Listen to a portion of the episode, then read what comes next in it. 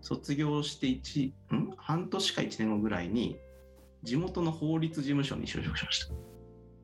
地元の地方紙の新聞のあのなんか下の方にその募集コーナーみたいなのあるんですよそこになんか法律事務所助手を募集してるみたいなのがあってそれを誰だったっけな？うちの家族の母親か父親あたりが見つけてきて「お前そろそろ働いたらどうだ」みたいな感じであの新聞の切り抜きみたいなの渡してきたんですよ。それを見て「え俺法律事務所かな?」って思って。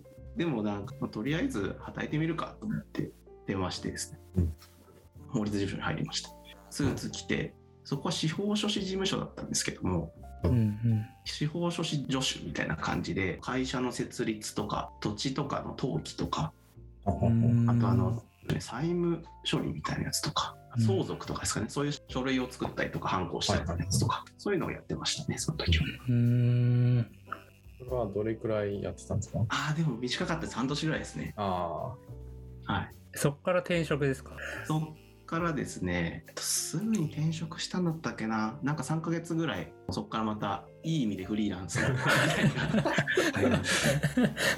その時僕、地元が宮城なんですけども、その時まだ宮城県にいて、そこから東京に上京してくるって感じですね。はい思い切りましたねじゃあそこからいや、もうやっぱ時代は東京だ。はい。すごい行動力ありますねそうですよね。はい今思えばすごいなと思って。そこからはエンジニアですか？そこもまた別の職種ですか？ここも聞いちゃいます？あ。あれ？はい面白そうなんで さすがにエンジニアだと思ったんですけど。さすがにいやーえっとね、若干、エンジニアもエンジニアなんですけど、東京に来た時一番最初に働いたのは、実は西新宿にあるレコード屋で働いた。えいわゆる本当にある、西新宿というとあのちっちゃいレコードショップってあるじゃないですか。はいはい。はいはいはい。いわゆるあのく黒いあのレコードが、うん。ううん。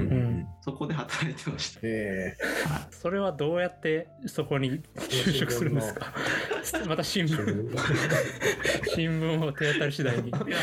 僕ですね、音楽が趣味でして、うんうんうん。当時はあのジャマイカの古い音楽とかにハマってて、えーいわゆるあのレゲエが有名じゃないですかジャマイカって。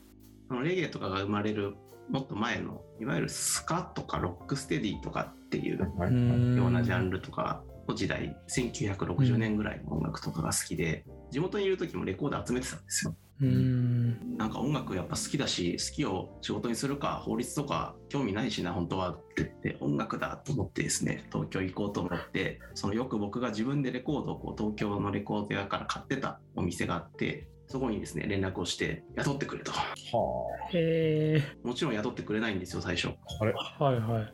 宮城東北の田舎者が急に連絡してきてそうですよね。雇ってくれるわけがなくてですね。もちろん23回ぐらい履歴書とか送ったんですけど雇ってくれなくてですね。ちょっとなんかもうこれ、拉致あかんなと思ってですね。うん。深夜バス高速バスに乗ってですねはい。東北からあの東京まで行ってですね直接そのお店にアポなしで行ってですねこの間電話した。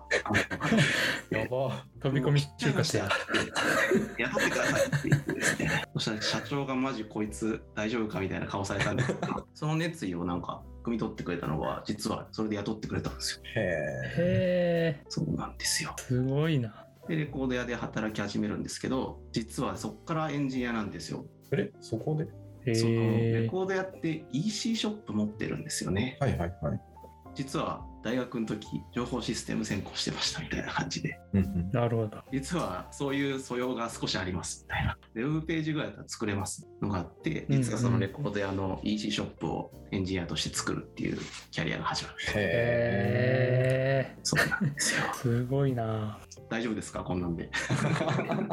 いや面白い。すごいな、そこでつながるんですね。そうですね。はい。1サイト1エンジニアぐらいではいは担当してた感じなので。そうですよね。うんうん。本当デザインから全部ですね。後ろのデータベースの話もインフラもサーバーサイドも全部一人でやってましたね、うん。で人手が足りないというかもちろん人手足りないんでレ仕うん事そんなレコ屋なんであのカスタマーサポートとかももちろんやってました。はいはい。電話来たら電話取んなきゃいけないうし、ん。やってました。ね懐かしい。実は今僕はもうそれ15年とか前とかの話だと思うんです。けど、うん。もっと前かもしれないですね。の話なんですけどいまだにそのサイトを僕作ったやつ動いてますね。すごいな。そんな流れで今やサンさんという曲がりなりにもね大規模なサービスのプロダクトマネージャーなわけですから。そうですね。そんなにキャリアのことを細かく考えなくてもなんとかなるもんだと。僕なんか 信頼あるですすごい説確かに確かに。でも自分で踏み出してるのがすごいですよねやっぱりその、うん。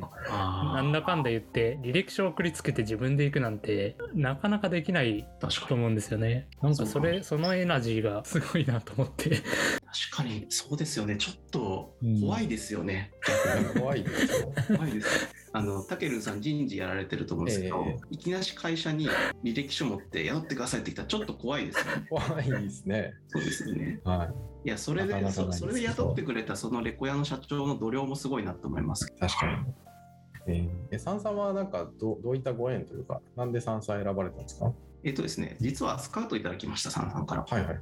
エージェントその転職活動をしていて、うん転職サイトとかにこう登録していたんですけどもうんそれで人事の方にスカウトいただきましたっていう感じですね。うん、まあその時も無職でしたけどね。なるほど。半年ぐらい無職していてそろそろ働こうと思って転職サイトにこう登録していてたらスカウトいただいたって感じですね。サンさん以外は特に検討せずって感じですか？あいえもうその時は結構内定とかも出ていて、あそろそろどっか決めなきゃなと思っていたらこの話して大丈夫かな実はサンさんのスカウトをタケルさん怒んないでくださいね、はい。ずっと無視してたんですよ。ああ、まあでもあるあるですよ。あれはあれですか？あよかったです。1ヶ月ぐらい何も返事せずに放置してたんですよ、サンさんのスカウト。サンさんのこと実は知らなくてですね、なんか知らない会社からスカウト来てると思って、うん。他のところの面接とかしてたので、うんそっち優先してやっとこうと思ってですね。で、そろそろこう内定とかで揃ってきてて、あれ？なんかそういえばなんかよく知らない会社からスカウトみたいなの来てたなと思って見返してみたんですよ。そして結構暇だなと思ってですね、カジュアル面談とかして、なんかどうですか？カジュアル面談って言われてたんで行ってみようかなと思ってですね。ちょっともう1ヶ月ぐらい前にご連絡いただいた加藤なんですけど、大お時間とか大丈夫ですか？みたいなことを言ったらですね、あ、大丈夫ですよみたいななってですね。カジュアル面談組んでいただいたんですよ。うん。うんそしてそこからですね、あれよあれよと内定出てたとこ全部蹴ってですね、1週間後ぐらいにはもう三々決めてました。おお。そうなんですよ。三々結構その時、今もだと思うんですけど、選考プロセスは結構早くてですね、他のとこはいはいはい。他のところで1ヶ月ぐらいかかったりするんですけど、そうですね。三々はですね、その時はもう1週間ぐらいでバシッと。これはあの誤解のないように言っておくと,、えーとまあ、場合によって変わるっていうのがありまして、まあ、その方が急いでる場合はこうできるだけもう早めに組む、まあ、それこそ1週間で内定とかはまあたまにあったりする確かにあの感じですね。もう他は先行進んですよって言ってたと思います、確かに。うん、加藤潤さんが入られた頃は会社はどれぐらいの規模だった頃ですか？どうでしょうね。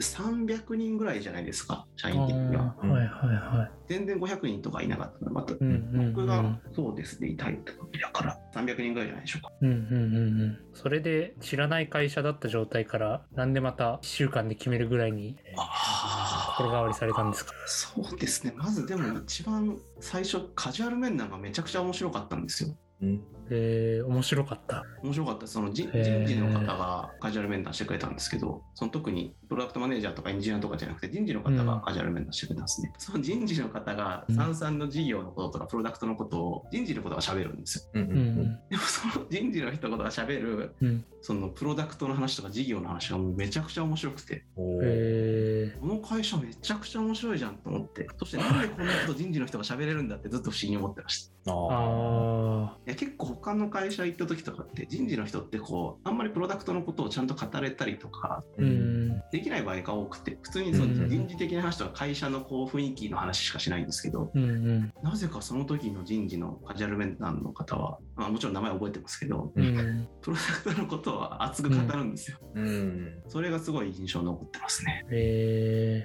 でそれで面白そうだからと思って先行進ませてくださいって言ったらですねあとはもうプロダクトマネージャーの人であったりとかー、うんあと最初その時はあの社長の寺田さんでしたけどうん。うんうん。会う人会う人がもうもうすごくこの人と働いてみたいって人ばっかりでしてへえポンポンと言っちゃいましたね なるほど。ー、すごい。ちなみに寺田さんにも今日のキャリアの話しましたよ。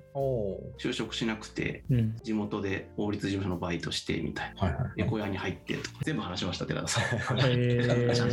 しました。はい。それでも雇ってもらえたから、なんとかなるもんだなこれ聞いてる方でもし三さんからスカウトもらって1ヶ月くらい放置してる人でもぜひ思い出してそうですね。返信してみると、まあ、全然問題ないね。ニート期間あるんだろうな、みたいな人も、全然大丈夫ってことですね。あの結構不安になったんですけど、その時僕無職だったけど、よくスカウトしてくださったなと思います。でも全然いますよ、そういう方も。そうなんですね。はい、うーん。結構ね、不思議なキャリアの方もね、多いんでね。はい。そう考えると、サンさんに入ってくる新卒の人とかはもうんう、すごい優秀ですよね。ねもう、輝かしい感じで。本当。そうですよね。びっくりしますよね。ううんん。まあでも、そうじゃなくても、今日をもってね、新しい仕事始まる人で不安な人も、今日の加藤潤さんの話を聞けば、なんとかなるよと。そうですね。結構、日々の仕事でロールが違っても、うん。ちゃんと自分なりにこう意識的にこう思考を尖らせてれば、うんそれ自身がこう結構プロダクトで言ったらプロダクトマネージャーになるんだったら、常にものづくりしてる時にそこのものづくりとちゃんと向き合ってればロールが違くてもプロダクトマネージャーとしてのうん。雇用はこう培われてるはずだなと思う。うんうんうん。普段どうやって業務してるかとか時間過ごしてるかによるかなと思ったりはしますね。んプロダクトマネジメントのところもう少し伺ってみたいんですけど、はい。プロダクトマネージャーとしてこう成長してるなって思うのってどういう瞬間ですか？そうですね。難しいんですけども、今の状況相当しんどいなっていう風に感じてる時が、お後から思い返すと、あそこで一個一段ハードル超えたなとか、伸びたなって思います。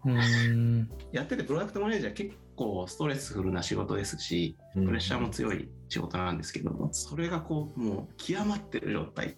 俺もう無理だって思ってる二人が多分、客観的に見てとか後から見て一番伸びてる時期だなと思います。えー、直近具体的に何かそういうケースはありました？今ですかね。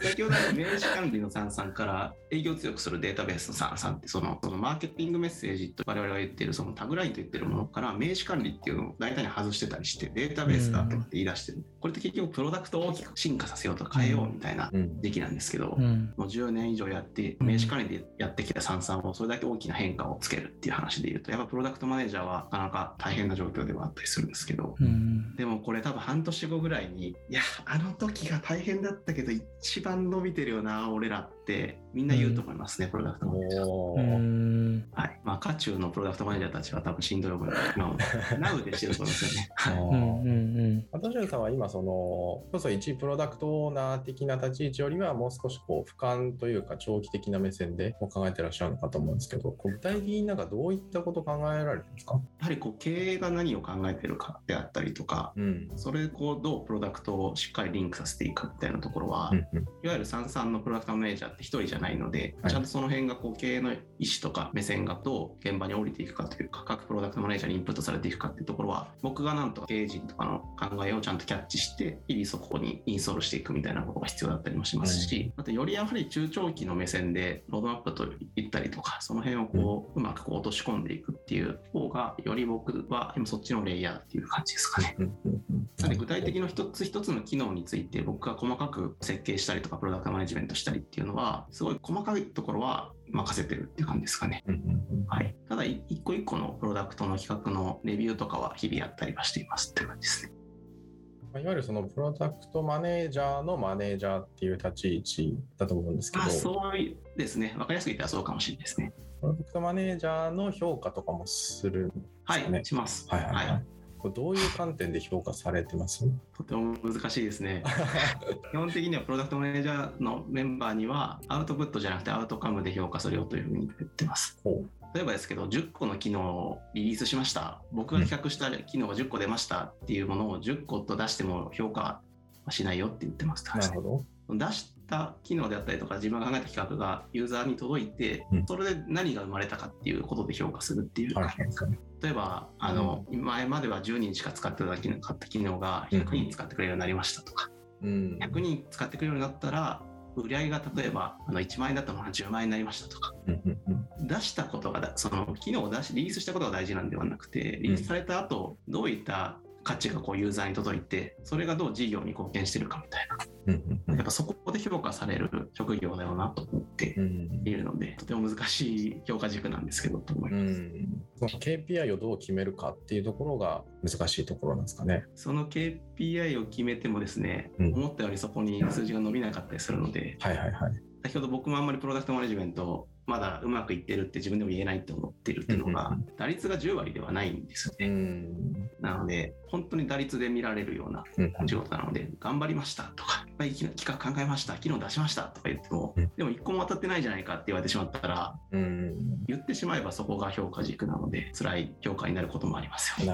ただ全くそれを評価しないと打率が低かった人、うん本当に全く評価しないんですかって言われるとそこはまた別の話かなと思うんですそこはまあマネジメントの話かなと思います、うん。そうですよね。まあ、評価期間がうちで言うと半年なので、その間にそんな何十個も大きいリリースで出せるわけでもないし、それが数字に出てくるまでも時間かかるので、そのプロセスも含めて評価すると。そうですねそうですねね。はいえっ、と、じゃあ、スクラムの文脈でももう少しお話聞いてみたいんですけど、はいドジュンさんって、あの、なんか、スクラムの資格持ってましたよね、確か。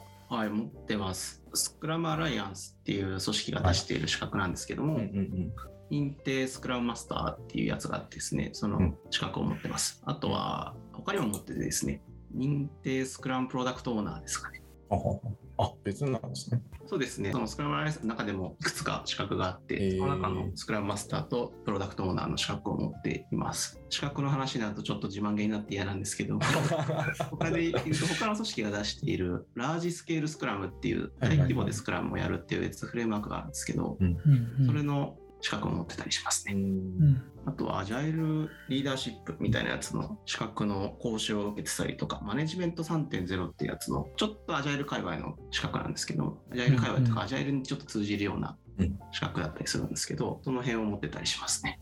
資格マニアではないんですけども、結構取りましたっていう感じ。で。なんかこういう資格があるらしいから取ってみようかみたいな感じですか？実はですね、最初、その一番最初スクラムと出会った時に、うん。スクラムやらせてくださいって言った時に、前みたいなペーペエンジニアが何を言ってんだみたいな感じで、こう跳ねつけられた時に、はいどうやったらこうスクラムを会社に取り入れるって言って、OK もらえるかって考えた時に資格取ってみようって最初思ったんですよね。なるほど。うんなんで、その2012年だか3年ぐらいに、一番最初にスクラムアライアンスの認定スクラムマスターを取りに行きました。うんはい、それが一番きっかけですね。東京の研修はもう会場が埋まりまくっててですね、その時期は。えー、あ、そうなんですね。そうなんですよ。実は地元の宮城で受けました。あ、宮城でもやってるんですね。仙台でその時は開催されていて、ただですね、宮城のその資格取得のあの3日間ぐらいその研修があるんですけど、はい参加してた人は全員東京出身の人でしたね。地元の人はいない。そっか、やっぱ東京混んでるから、そう、わざわざ東京埋まってるからみんな地方に東京の人たちが取りに行く。えなんかちょっと悲しいな。はい。ラージスケールスクラムみたいなお話について、あの僕サンさんにいてで加藤潤さんが入ってこられてしばらく経ってからなんかエンジニア全体に対して、えっと、そういう講習で学んだこととかを共有してくれる場があったと記憶してるんですけどそれって3歳に入ってからその資格は取られたってことなんですかね？そうです。三三に入って、1、2年目ぐらいだったかもしれないですけども、だとしたらなんで3歳に入ってからそういうのを取ろうと思ったのかっていうのを聞いてみたいなと思いました。やはりこう三三って開発の規模がでかいんですよね。いわゆるシンプルなあのスクラムうんだけだとどうしてもうまくいかないだろうっていうのは分かっていて、うん。三三もあの各チームごとはスクラムやってたはずだと思っていて、うん。うんしっかりやってるチームもいれば、うん。エッセンス取り入れてるだけのチームもありましたけども、うん。だけどこう組織全体としてのフレームワークはなかったんですよね、三三。ううん。うんで、ああ、これ、三三規模大きいから、でも、スクラムだけじゃうまくいってなさそうだし、なんか手が打てないかなと思って、うんで、こう、ラージスケールスクラムみたいな、組織、こう、大きなうん組織でも成立するようなフレームワークみたいなのがあるよっていうのを知ってですね、それで勉強しに行ったっていう感じですね。うんうんうんやっぱりなんか課題があったらそこにもとことん向き合うっていうのがなんかあるんですかね？そうですね。まあ、あとはちょっとラージスケールスクラムの資格持ってたらちょっとかっこいいかなと思ったっていう。若干その当時流行ってたかもしれないです。そのスクラム界隈で言うと。あいくつかこうういう大きめのスクラム開発、アジャイル開発みたいなフレームワークが何個かこう出てきたところっていうか話題になってた時期だったので、確かに。スクラム自体は割と定着というか知名度的にも広がってきた中でじゃあ大規模どうすんのみたいな課題が出てきたっていう感じだったんですかね当時という。そうですね。あの、うん。スクラムやってるって言ったらやっぱスタートアップとかが、うんもう軒並み開発って言ったらもうどこもかかしくもスクラムもやり始めていて、でこう従来の開発手法ウォーターフォールみたいなものに代表,、代表されるものって結構大きめの会社だったりとか、大きめのプロジェクトだったりとか、あとは何でしょうね受託開発みたいなものであったりとか、そういったシーンではずっと使われていてうん。結構新しいこと始めようぜっていうようなところがスクラムやってたみたいなところで大きめのところも今のままじゃちょっと我々もうまくいかないかもって感じ始めた時で、うんなんかこういった大きな組織でもアジャイルっていう考えだと取り入れられないかみたいなちょっと流れがあったんですよね。うんうんで、そこでラージスケールスクラムであったりとか、そういうスケールするようなスクラムのアジャイル開発のフレームワークっていうのが、ちょっとなんか注目されて、うん資格も結構みんなこう目をつけ始めたみたいな、そんな時期でしたね。だから資格の研修とか行くと、結構大きめの企業の人が来てましたえね。ーそうなんですよ。なんで資格いっぱい持ってますっていう。はい。生きその資格が生きてるかどうかわかんないですけど、うんその先ほどスクラムマスターとしては結構うまくいってたっていうふうにおっしゃってたんですけどスクラムマスターやってる時に、まあ、とはいえその世の中にはスクラムマスターやってるけどちょっとまだいまいちうまく回せてないみたいな方もいらっしゃると思うんですけど、はいなんか工夫されてたことというかここが良かったからうまく回ってたなみたいなものってありますなるほど。結局フレームワークでこういう風な手法でこういうイベントをやってこうやって流れでうんバイツプロセスやりなさいって書いてあるんですけど、うんなんでそういうプロセスになってるかっていうところをあのそっちの方をずっとあの自分は意識して考えてたからそこがうまくいったんじゃないかなと思います。ね。単にこうフレームワークに書かれてることをこなすんじゃなくてなんでこのフレームワークになってるんだろうこのプロセスが何の意味があるんだろうとか、うんはいなんでこうフレームワークのそのスクラムのプロセスの教科書みたいなところにうん書いてることすごいシンプルなことしか書いてないんですけど、うんうんその裏側にあるその意図みたいなものを常にこう汲み取るような思考をずっとしたのはそこが多分うまくいったんじゃないかなと思いますね。なるほど、うんうん逆に言うとそういうものを考えずにその教科書に載ってあるプロセスだけをなぞってやってる人たちってあんまりうまくいってないなって印象です。うんうん結局何のためにそのプロセスやってるかって分かんないんですよ、そうんうんうんのやってると。なかなかうまくいかないっていう感じがありますね。なんかそのスクラム導入する前にこううまくいかなくてもがいてた時のこうモヤモヤがなんか生きてるのかもしれないですね。そうですね。結局あれはもう試行錯誤の連続というか、うんあの学習のプロセスだったりするので、うん。うまくいかなかったらうまくいくにはどう次どう自分たちの行動とか改善するかっていう、そのサイクルによってどんどんどんどん良くなっていくっていううん。ものなんで経験値っていうの結構大きいと思いますね、うん。いろんな失敗してきたしただその失敗しただけで終わらせずに失敗っていうか良くないですね。学習する機会が学ぶ機会があったんでそこでたくさん学んできたから次どんどんよくできているっていう話かもしれないです、うん失うん。スクラムでめっちゃすげえ失敗したなとかってあります？敗しかしてないんですけども懺悔みたいなのはありますね。謝罪今思ってもあれは僕はやりすぎたなと思って。ますね。スクラムってこう見積もりとかをしたりするんですけど、はいはいはい。あのプランニングみたいな感じで、うん。このバックログはどれぐらいのうん。開発規模ですみたいなのやったりするんですけど、見積もりをするのはやっぱりこうエンジニアだったりするんですね、役うんどうしてもこうエンジニア、これってどれぐらいの見積もりになりますかっていう会話がやっぱされるんですけど、ううんんスクラムに関わらずでしょうけど、うんエンジニアが見積もれないって言い出したんですよね。うんうん見積もりするのって、あの、川端さんとあのタケルもそうでエンジニアだから分かると思うんですけど、見積もりするのって結構難しいじゃないですか。うんそうですね。しかも言葉に出して見積もり言っちゃうと責任もいろいろ発生するじゃないですか。うんなんでエンジニアって本当は工数ってどれぐらいですかって聞かれたら怖いと思うんですよね。うんうんで見積もりでちょっとこれできないですっていうう、ん熟練のエンジニアじゃない方だったんですけどうん。行った時にいや見積もりできないとかじゃなくて今この場で出してもらうプロセスなんで出してもらわないと進まないんですよみたいなおうん。そのやり取りがあって、その人はもうなんか、そんなこと言ったってできないものはできないんですみたいな感じで 言ってしまいそうで泣かせちゃったんですよね、その場で。ん。場の空気はもうおつや状態。でもそのエンジニアの人はもう絶対見積もりはしませんっていうもう感じだし、うもうんおしまいですよ。うん。これはなんか一旦お開きにするしかないですね。お開きになりました。うん まあそういう失敗談はありますようんね。まあ今の話聞くだけでも、加藤潤さんはその辺の理解があってやりやすいっていうのは伝わる気がしますね。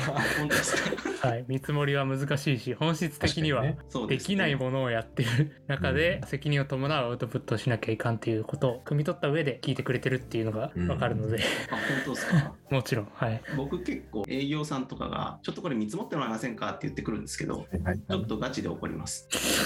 あそう。そのコミュニケーションもちょっと気になりますね。その見積もるってことがどれだけ大変かっていうことをやっぱ分からずに なんか、よく工数出してくださいって結構コミュニケーション気軽に言われるんですけど、工数出すってことはよってうんいう。その工数の前には要件であったりとか何をどういう形で作んなきゃいけないって設計があるわけで、うん。その設計の前にはその設計であるってことはそのユーザーがどういう体験をするかっていうような体験設計も終わってなきゃいけないし、その体験設計する前にはユーザーのリサーチであったりとか調査も全部終わってるのが理想じゃないですかそういうのも含めて、ちょっとコスト出してくれますって、ずいぶん気軽に言ってくるな、みたいな。なんで、その辺をこう、ちゃんと伝えなきゃいけないんですけど、うんうんうん。その工数ってどういったぐらいの精度のものを求めてますかみたいなコミュニケーションをしますけどね。うんああ、なるほ。ど。確かに。その問いいいですね。結局、ほとんどの場合営業さんって当てずっぽでもいいから雰囲気教えてくださいって言ってくるんですよ、大体の場合。うんなんですけど、エンジニアの人って本当そういう工数とかに関しては敏感だし、向き合いが強いんで、直接エンジニアの人にこう、フロントの人とその営業さんとかが工数出してくれませんかって言った日には、エンジニアさん絶望ですよ。うんマジで何も要件も固まってないのに、工数出せって言われちゃったよみたいな。これはやばいぞみたいな。うん。でもちょっと明日まで出してもらえませんかとか言われた日はいなんですね。なんでそういったところのコミュニケーションの誤解みたいなものも紐解いてあげるっていうのは、うん。もし間にプロダクトマネージャーとかが入れるんだったら、もう少し整理しやすいなと思います。うんうんよくこうあるあるでプロダクトマネージャーさんがいないような環境で営業さんと直接やり取りするような場合に完全に勘で言ってそれを念をしてるにもかかわらず約束したことになってるみたいな話がよく。一般に言われたりしますよね。ありますよね。うん。なんでそこをちゃんとなんていうんですかね、今回ってどういう意図で工数感聞いてますかみたいなものとかは、割と過去の経験からも丁寧にコミュニケーションしますし、うん。そこをコミュニケーションしても理解できない人には結構強めなうフィードバッん、クがしちゃいますね。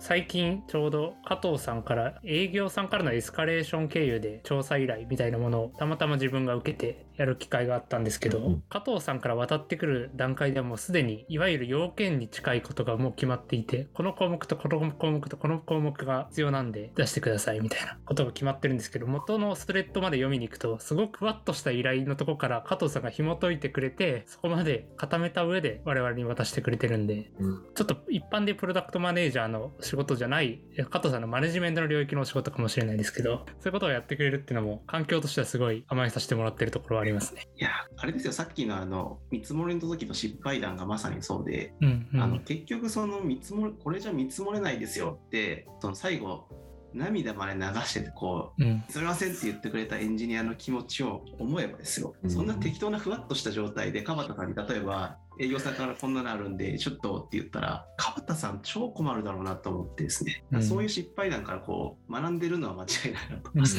で、川田さんが見積もるに困らないように、それぐらいまでちゃんと情報集めてから話持ってこうみたいな。だからその当時も、見積もれない原因は見積もれないって言った人がにあったわけじゃなくて、うん。その人が見積もれないような状態で、バックログ書いた僕に問題があったよなって思うんですよね。うんうん、大反省しております。あのその人の顔が目に浮かびます。いや、めっちゃ男らしいエンジニアの人だったんですよ。僕のが第3倍ぐらいあるぐらいの。えあ嘘ですよ、3倍ぐらい嘘ですけど、本当男らしい感じのエンジニアなんですけど、その人がこう、涙を流してるうん。のはもう未だにもう忘れないですね。うん。なんで、川田さんが泣かないように、ちょっと。できませんって言って。そこはある意味なんて言うんでしょう。まあだからこそというか、できないとは言えないというか、受け取った上でそれを責任持って果たすっていう信頼関係はそうやって築かれていくのかなと思うんで、そこはまあ受け手として加藤さんが、まあまず引き受けてやってくれてるっていう部分はすごくエンジニアとプロダクトマネージャーの関係性としても割と大事なことをやってもらやってもらってるのかなと思ってますね。ちょっとだけいい話の後に汚い話していいですか？このこのいい話の中なんですけどもはい。普段はこうやってすっごい丁寧にコミュニケーションするんですけど、うん実はそのコミュニケーション取れないみたいな緊急的なことも起きたりするんですよ。はいはいはい。こんな丁寧にもうお仕事してられないみたいな時期もある、うん。その時ってだいぶ雑な振り方をしちゃうんですよね、エンジニアの人にも。はいうんでもそれができるのって普段丁寧に仕事やってるからうんなるほど。これってちょっと今そんな状況じゃないんだってことを分かってくれるのあであ。普段はそうじゃないけどあこういう場合だったらちょっとお互い様かっていううんすごい緊急性の高いような時を乗り越えるのには、普段から丁寧にやってなかったらその時って本当いかみ合いになるしかなくてですね、うんまあ、そういう時のための普段からの信頼貯金じゃないですけどそういうのを貯めてるっていうちょっと汚くはないか汚くないな 全然汚くないですよ。そういったちょっと裏話的なのがありますね。まあ、エンジニアとしてもでも見積もれない時に見積もれないって言うのも大事ですよね。うんう。うんどれぐらいのものですよっていうことも含めて伝えるっていうのは重要ですよね。なるほどね。なんかめちゃめちゃいい話聞けたうん。気がしますね。あの褒めれば褒めるほど、はい、僕は伸びるので じゃあそんないい話が聞けたので、ちょっと雑談もしていきたいなと。はい彼女さんのもっと人間的な部分も。だいぶ結構話聞いたけどね。なんか今、プライベートって、なんかどんなことされてますか？今ハマってることとかってあります？結構多趣味なんですけど一番ハマってるのはやっぱアウトドア的なジャンルに一番ハマってますかねアウトドアの、なんか例えばどういったまた変な話になっていきますけど大丈夫ですか？変なアウトドアで変な話あります？タケルの期待するような話にならないかもしれないけど大丈夫ですか？キャンプとかじゃなくて。キャンプとかの話にな期待したじゃないですか今。はいはいはい。きっとね。来ると思いました。そう。でもキャンプもしますけどあんまりキャンプが好きという感じではないですね。お。変なところに行くのが好きなんですよ。変なところ。あんまり人が行かないようなところとかに行くのが好きなんですよ。例えばですけど車だと行けない場所とか。うんうんうんあまり道がないところとか、うんうん行きづらい場所とかあるじゃないですかはい。世の中にははいはいはい。そういうのをですねあの Google マップのあの衛星写真のあのはいはいバージョンあるじゃないですか。こう切り替えれるじゃないですか。それでこう日々ですね、拡大してですね、なんかここの場所おかしいな、この車とか道路ないし、行きづらそうみたいな行きづら。そうだなみたいなものを見つけてですね、マップにこう印つけといてですね、え、それは行った先に何かあるんですか？ある場合もあれば何もない場合もあります。もちろんいろいろですね。ただ行きづらさを感じて帰って行きづらかったな。なっていう。ほら、変な雰囲気になってきたじゃないですか。いやいやすごいめっちゃ面白い一番でもその目的が分かりやすくある場合もありますよ。例えばですけど、なんちゃら灯台とかがあるけれども、その灯台のとこに行くには、結構その道路がないから歩いていかないと灯台まで行けないとか、はいはい。だとなんか灯台があるからその灯台見に行こうみたいな、うんうんうん。分かりやすい話もありますね。はいそうじゃなくて、ただ、ただ地点の場合もあるんですか？あります、全然。あの、まあ、この上でなんかここ変だなーってちょっと行ってみよう。最一番最近行ったとこはどこですか？あ、最近はでもね、分かりやすいところです。西表島に行きました。おおああ、はいはいはですよ。西表島、お二人行ったことあります？西表島。ないですねい。。ないですね。ちょっと説明が難しいんですけど、西表島って結構大きくてですね、うん南東から南の方って、うん結構その観光地だったりして人が住んでたりとかして道路もあったりするんですけど、はい南西の方ってもうほとんど人も住んでなくて道路もなくて、はい人が全然いない地域があるんですよ。怪しいな。怪しいじゃないですか。うん怪しいですね。行きづらそうですね。そうなんですよ。でも西表島の南西の方はそういう場所だっていうのは結構有名なところで、まあなんかそういう場所があるっていうのは知っててですね、ちょっと行ってみたいなと思って、休みが取れたんで行ってきましたっていう感じですね。うーん、それはひ一人で行くんですか？あ僕は基本ソソロです。一人です。へえ。え、キャンプ的な活動もあるんですか？泊ま一泊とか。変な話になるけど大丈夫ですか？はい。キャンプじゃなくてですね、はい。野宿ですね。ああ、はあはあはあ。どう違うんだ？皆さんがこう考えてるキャンプってあの、うん楽しそうじゃないですか。火を起こしてみたりとか、はテント張ってみたりとかじゃなくて、変な場所に行く時ってはい。一日で行けない場合があるんですよ。はい。うん。歩いて、でもホテルとかはもちろん宿とかもないんで、はいはいはい。夜を明かさなきゃいけないはい。時があるんですね。うん。なんで野宿して夜を明かすっていうのを、まあ、はいキャンプというならキャンプです。ああ、えっと、テント張ったりはせずに、例えば寝袋だけ持ってって寝るとかそういう感じですか？えっ、と場合によりけりですね。うん、はいあのはやっぱ冬とかだとかだったらテントがあった方がいいでしょうし夏だったらですねい。はい。寝袋を何も持たずに、はいはいはい。床に敷くシールだけ持ってはいはい。その辺に寝っ転がってるところがあります。なるほどじゃあ、だからあくまでキャンプをしに行くわけではなく、そこに行くために一泊しなきゃいかんから、その手段としてキャンプっぽいことをする場合もある。そうです。死なないように一晩越すために必要な道具を持っていってるだけ食事とかはどうしてるんですか？持っていく感じですか？食事は基本持っていきます。うんあの現地調達ちょっとするぐらいのスキルがないので、そうですね。あのお湯を入れたらそのご飯になる的なフリーズドはいライ的なやつですはいね。はいはい。そういうのとかを持ってったりしてますね。うんあ、弊社ってあのストレングスファインダーとかエニアグラムとかそのはい人はいの特性みたいな強みをこう、はいはい。みんなこうやったりするじゃないですか分。析しますよね。うん。あの僕あの特別な存在でありたい人みたいなのが入ってはいるんですよはいはいはい。はいはいはい。なんかこうニッチなところであいつやっぱちょっとなんか変わってるよなとかうんはい。そういうのが結構多分気持ちいい派なんですよきっとうーん。なんかだから今たけるんとかかばさんが「いやはい。行きたいって思うんですけど実際は行かないんですよ」とか言ってる中で「いや俺行ったことあるけどね」みたいなのが大きいんですはいはいはなるほどね。はいそうなんですよまあそれだけのためにい。はい。いや、そうなんですよ。結局、なんかその、それもわかりますよ。その、うん自分だけ行ったことある。みんな行かない、普通行かないけど行ったことあるってなったら気持ちいい。みたいなのまでわかるんですけど、うんうんそれでも行かない人が大半だと思うんで。えじゃあすごい。あのもうちょっと行きたくなる話しますよあのあまだある？あの、うんなんだっけ瀬戸内海にあの宮島ってあるじゃないですか。あの大きな海に鳥居がある。はいはいははいい。はいはい。秋の海広島。あそうです、はい。広島のあのいくつうん。福島、宮島ですかね。あるじゃないですか、あそこ行かれたことあります？あります、修僕は。学旅行できましたね。だから結構有名じゃないですか。うん。うん。うん。でもあれってフェリーであの渡って、うん。とか出店とかある方行ってうんうんおの鳥居でかいとか言ったら帰ってくるじゃないですか。うん。うんうん。うん。あの島面白いんですよあの島ってみんなが観光する裏の方反対側の方ってはい。全然人が住んでないんですけど、はいはいはい面白いんですよえー、興味出てきません？出てこないか 出てきます。どうどう面白いんですか？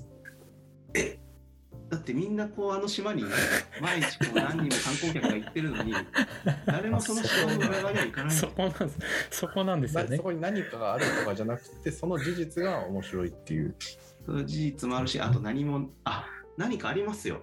おあの鳥居が裏の方にも点々としてあるんですよあの島でそのその島のなんていうんですかね、うん。行事としてなんだっけな、七七七浦参りみたいな感じでうん。あの神職の人たちがうん。ね年年に1回とかあったかなその島に点在している海沿いに点在しているこう、あの鳥居のところにお参りするっていうそういう行事があるんですけどうん。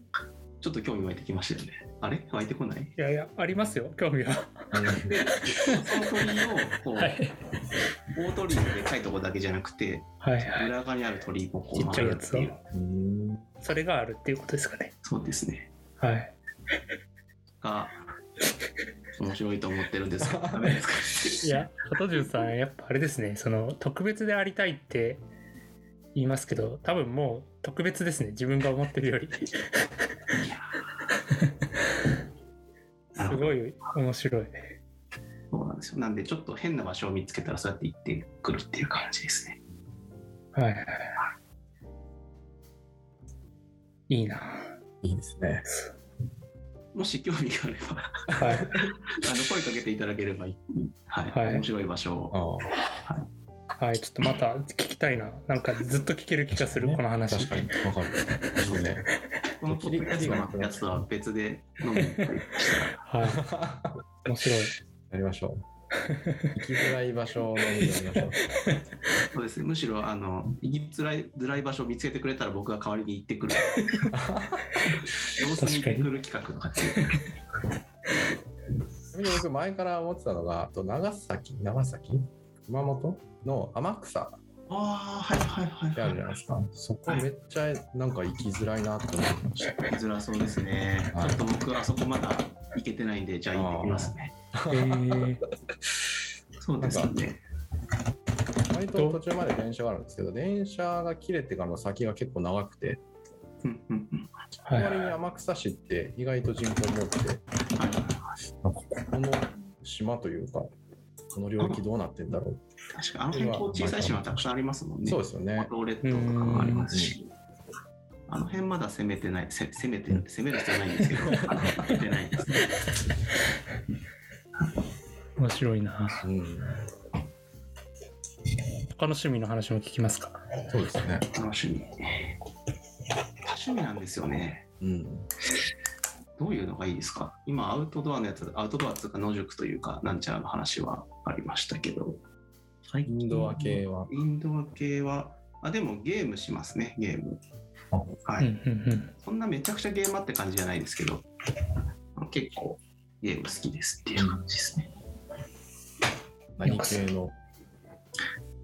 えーもう、ゲームするったら2つしかゲームしないんですけどお、あの、いわゆるフロムソフトウェアが出している、うんあの、ご存知かあれですけど、ダークソウル系はいはいはい。のあのシリーズか、あの、カンコレの2つしかしないです。何これカンコレです。艦隊コレクション。あの艦隊コレクション。艦隊コレクション。もうサービス終了してると思ってるでしょうけど、はい。この2つしかやらないですね。カンコレって、まあ、な何年ぐらい？どうだろう、もうそろそろ10周年ぐらいじゃないですか。まだ9年目とかですかね。ずっとやってます。あの、プロダクトマネジメントでお仕事いそ忙しくてもカンコレはずっとやってます。ずっとブラウザゲーですねブ。ラウザゲーですね。カンコレの話は広がらない可能性がありますね。難しい。加藤潤さんのさっきの話を聞いた後だと、確かにね。オープンワールド系のゲームで行きづらい場所めっちゃ行ってそうだなと思う。ゼルダとかで、ここ行きづらそうって言って。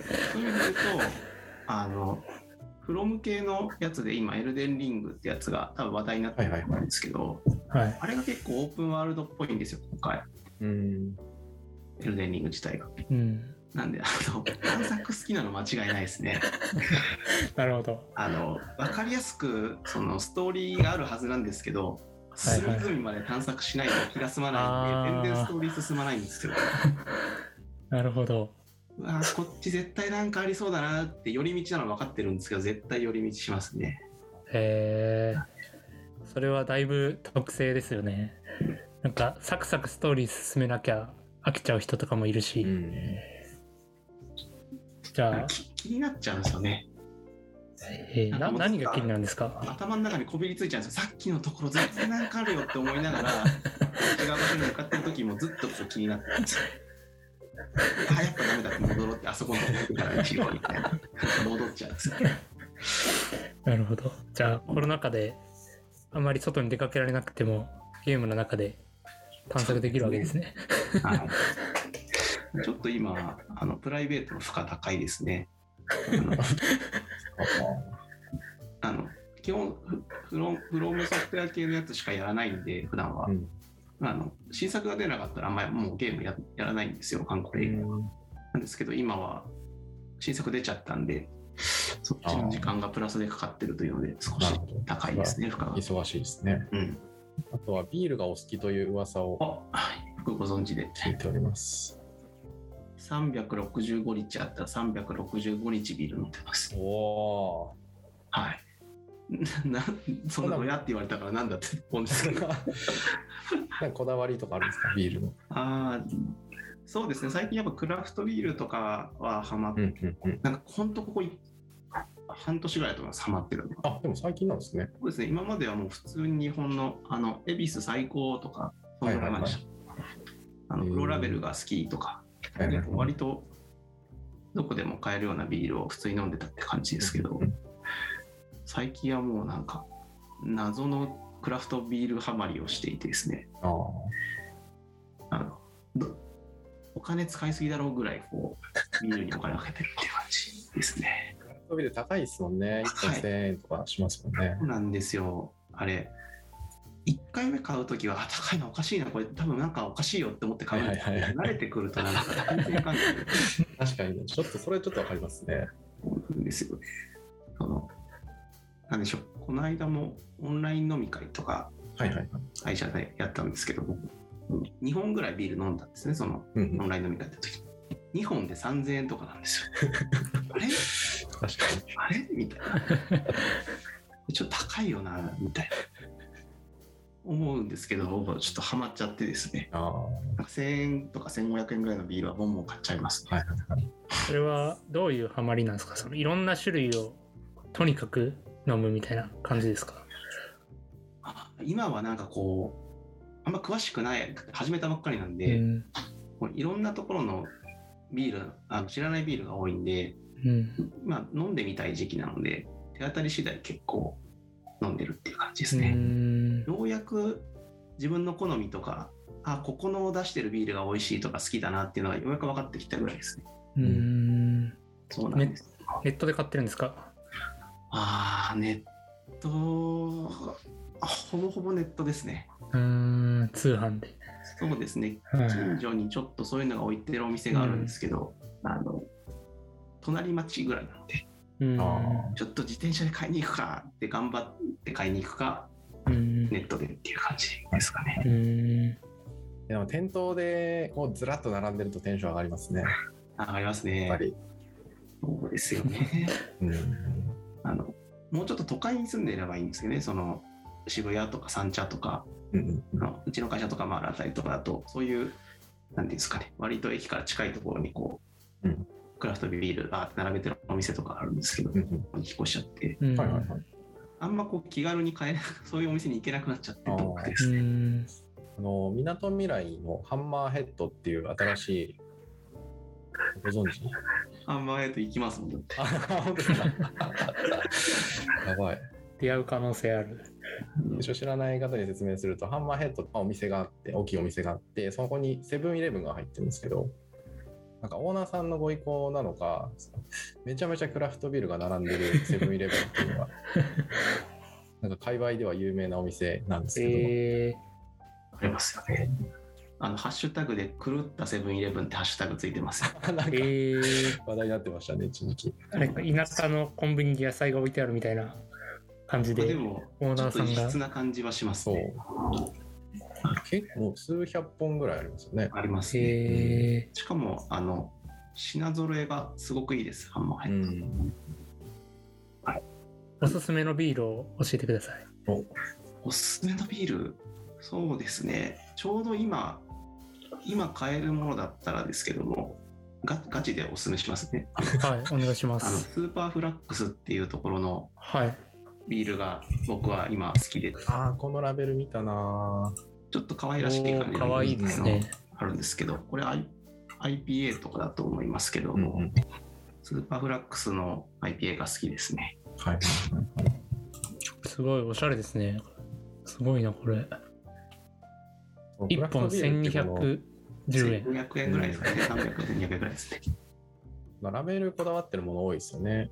あ結構クラフトビール好きになったのがそのラベルがいろいろこう面白くてですねその文化とかも好きですね、ああ。うーん、レコードにちょっと似てるかもしれないですね。あそうかもです確かに。ジャケットジャケ買いっていうぐらいですからね、うんそうですねビールも結構ジャケ買いするときありますよね。あもう僕は8割ぐらいジャケ買いですね。スーパーフラックスは本当好きです。おすすめですあうん飲みやすいですし。ちょっとあの今見たウェブサイトは全部売り切れになってましあた。本当ですか？ちょうどこうクラフトビールとかのこう輸入とかを請け負ってるその卸業者さんなんですかね？うんがこう結構その時期によってこう輸入するんですけどそのタイミングで買えるようになるんですけどうん在庫が一旦はけるとまた次輸入されるまで買えなくなっちゃうんですよ。うーん。なるほど。なんでタイミング逃すと次の時まで飲めないみたいな。うんうんうんうん。って言い訳をしてどんどん買うんですけど。今しかないだけみたいなそうなんですよ。早く飲まないと賞味期限がどんそのクラフトビールこういうやつってすごく賞味期限が短くてですね。はいはいはい。23ヶ月で終わっちゃうものもあうれば、んなんで、早く飲まないとっていうので、追われてるんですね。忙しいですねそう。なんですよ。もう しょうがなくても、あの、コミュニケーションで飲まないといけなくてですね。確かに、それはそうだ。そうなんですよ。ビールに申し訳ないですからね。そうなんですよ。全員が買わなければいいのにって思ってると思うけど。いやー、本当そういうもんじゃないですよねね。そうですよね。飲まなきゃいいじゃんって思うんですけど、はい。いやー、川さん、まずいですよ。もう一本買ったら、川さんはもマジですか。う抜け出せなくなる可能性ありますよ。いいな。飲んでみます。ちょっと、クラフトビールというものがそんなに馴染みがないんで。そうですね。やっぱりん日本だと、あの、コンビニとかで買いやすいやつって、夜な夜なとかあるじゃないですか。あれ、だいぶこう一般、一般の人も飲みやすいような感じで、飲みやすい感じに抑えられてるんですけど、こういう海外のやつとのクラフトビールって振り切ってたりするんで、うんう。個性がすごいって感じですね。へえ。なので、え、これビールなのみたいな感じだったりはしますね。いいですね。今回、加藤潤さん、あのー前回のこのポッドキャストのゲストである池端さんに、次、ゲスト誰がいいと思いますかって聞いたら、いや加藤潤さんがいいと思いますって来たんですけど、はい。仲良しなんですか？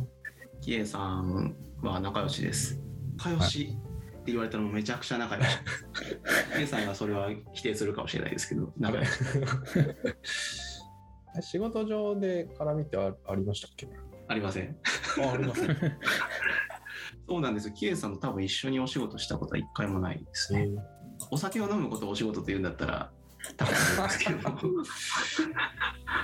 そうですね。えーオンライン飲み会をオンライン飲み会定期的にやられてるって。そうですね。月1回ぐらいはやってるかな。オンライン飲み会でどんな話するんですか？え、言えない。まあ、でも、そのオンライン飲み会が何をきっかけに開催されるかっていうのは結構分かりやすくあります。ほう。なんか、みんなこう、あなんかこう、自分で新しいものを買うんですよ。趣味のものとか。その飲み会で多いのはあのスニーカーとかだったりするんですけど、新しいスニーカー、靴買ったから、ちょっと飲み会しようみたいな。まあ、自自慢したい なるほど。見せ、見せるんですね、それをじゃそうです、そうです。あ。なんで、その、ちょっとあ新しい靴買ったから、来週飲みませんか？みたいなのが、全然意味わかんないですけど。誘われた方は、えあいつ靴買ったのかってなるじゃないですか。じゃあ俺も次の飲み会まで靴買わなきゃってなるんです なんてちょっと全然つながりが。よ。そうなんですよ。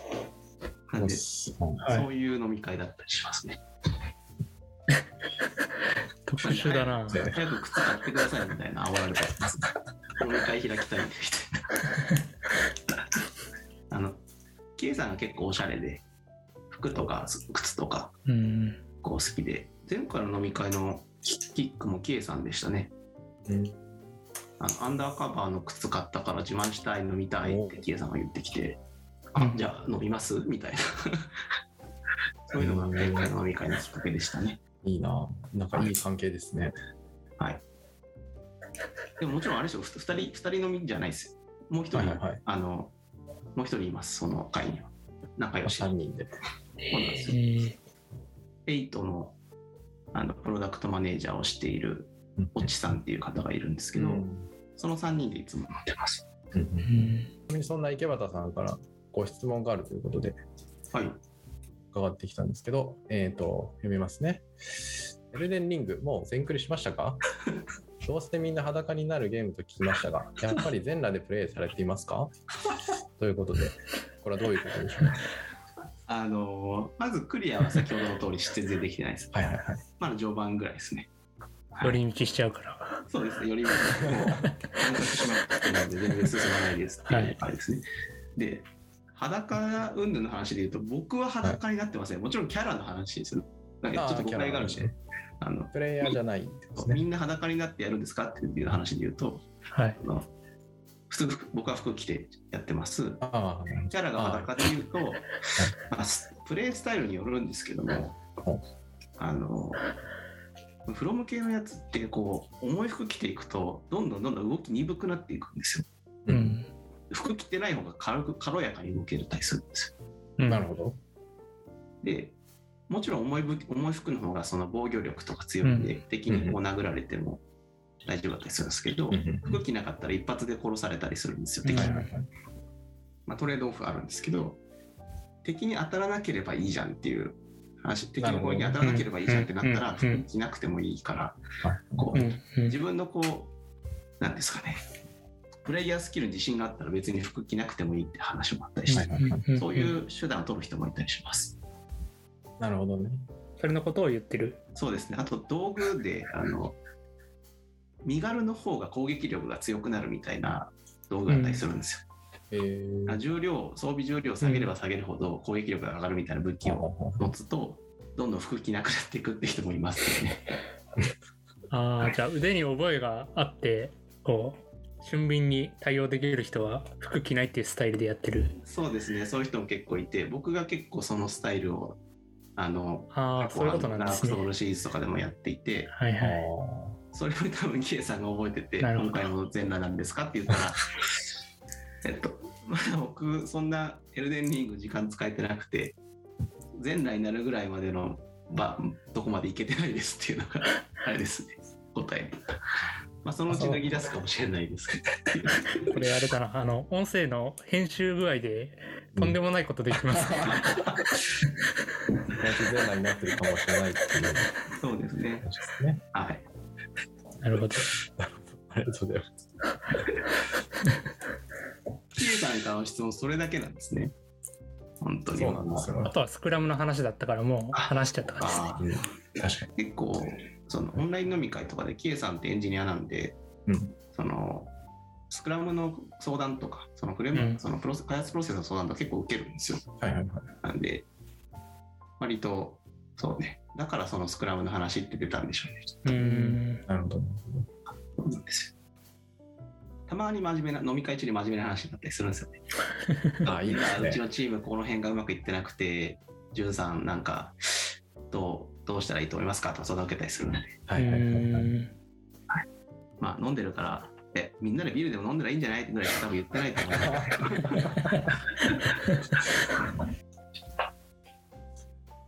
じゃあ今度はその飲み会に我々もぜひも混ぜてください。う、あの、そういうこと言うと本当に招待しますよ。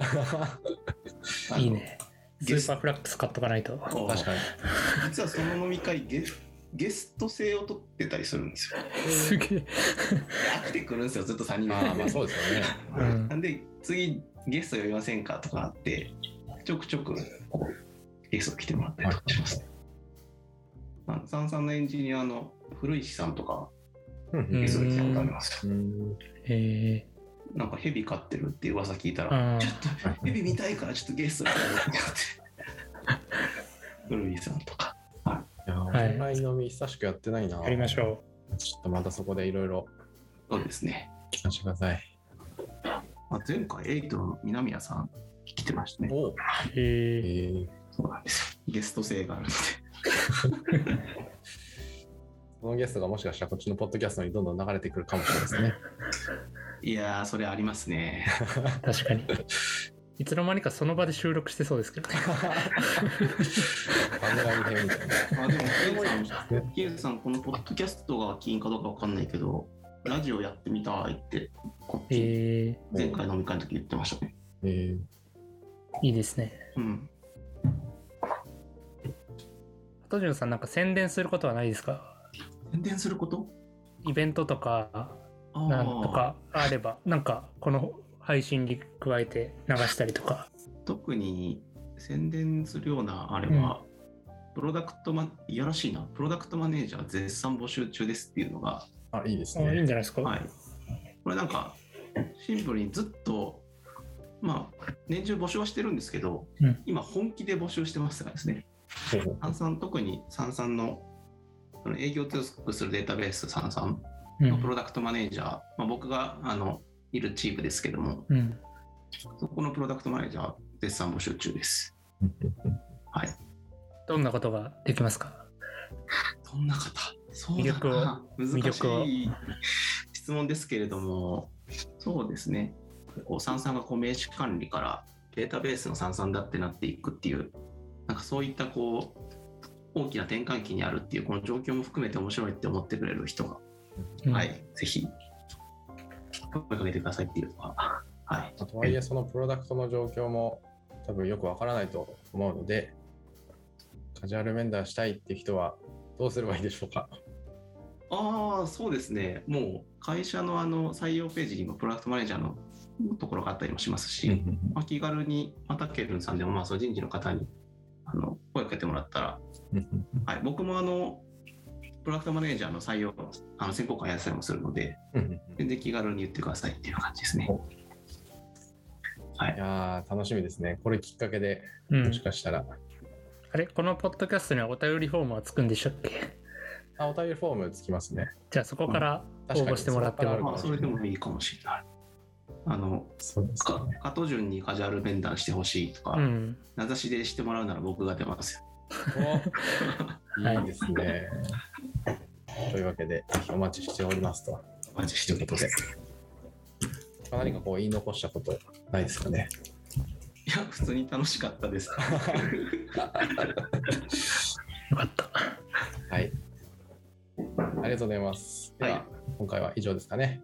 はい。はい。では、ありがとうございました。ありがとうございまし。た